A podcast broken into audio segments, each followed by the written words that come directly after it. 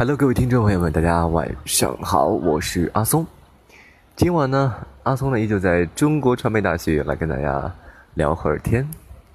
啊，那今天呢是中国传媒大学的啊艺考的三试了，播音主持的三试哈。今天呢，阿松在传媒大学转的时候呢，也是看到了这个很多的艺考生啊，又开始紧张的，就是备考啊，然后准备去进考场，然后去。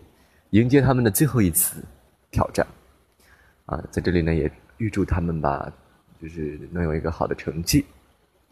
嗯，今晚呢跟大家来聊一下什么呢？其实阿松最近发现，嗯，因为我不是在练那个排练那个小幸运嘛，然后很多朋友说，感觉啊底气不足，肺活量有点低，啊，然后我自己呢也是在网上查了一下，了解了一下，就是如何啊练习肺活量。然后今天呢，就把这些知识呢分享给各位，啊，也希望呢大家能够，呃，就是通过我的介绍呢，然后大家能有一些收获。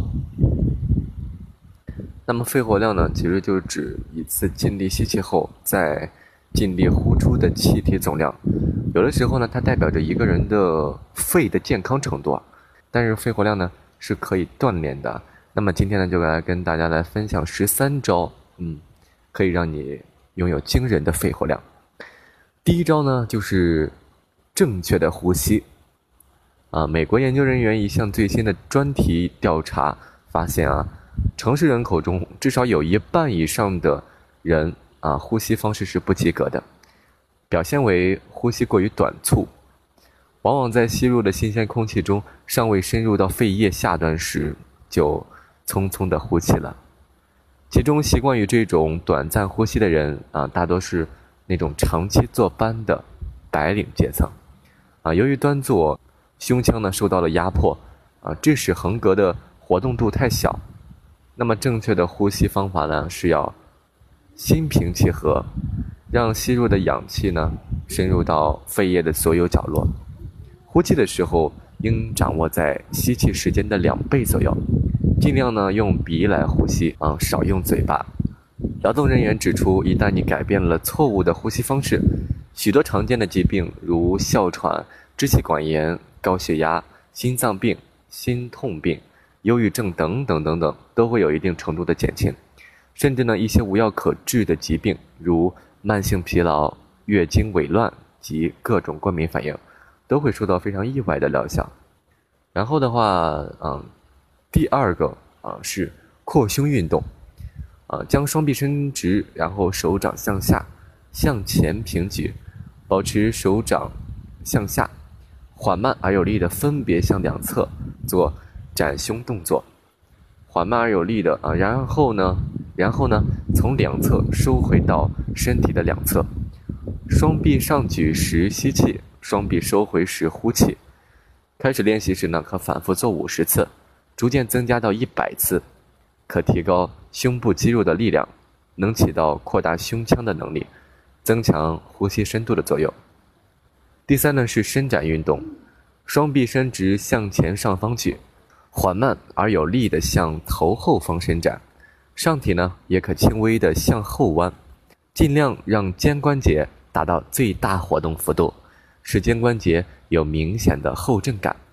随后，双臂收回到身体两侧，双臂上举时吸气，双臂收回时呼气，双臂上举时吸气，反复做三十到五十次。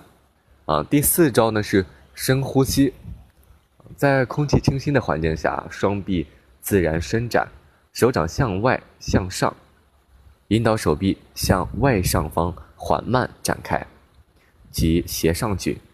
此时呢，深呼吸，慢慢吸气。使肺部吸足氧气，吸到不能再吸的时候，停一两秒钟，手掌转向前，手臂向前弧形落下，然后身体呢尽量的向前下方弯曲，缓慢的呼气，尽量呢就是排进肺里的浊气，呼到不能再呼时，停一两秒钟，反复做五十次。呃，值得注意的是，开始练习时可能由于不习惯，呼气和吸气的时间。都很短，而且会有憋闷感，慢慢练习就会延长了。经过一段时间练习后呢，每次吸气和呼气的过程都能够持续到十五到十八秒。常做深呼吸运动有助于强化肺功能，扩展肺的容量，避免肺泡过早萎缩。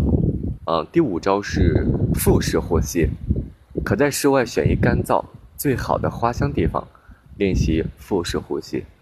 雨天可在室内进行，但要打开窗户。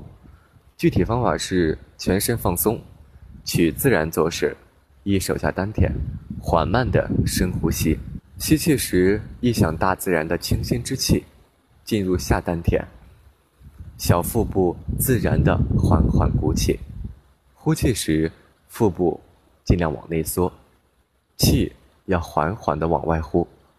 呼吸时要求做到轻。细、深、长，没有声音。练习逆呼吸，有利于扩展肺部的下叶组织，以维持良好的肺活量。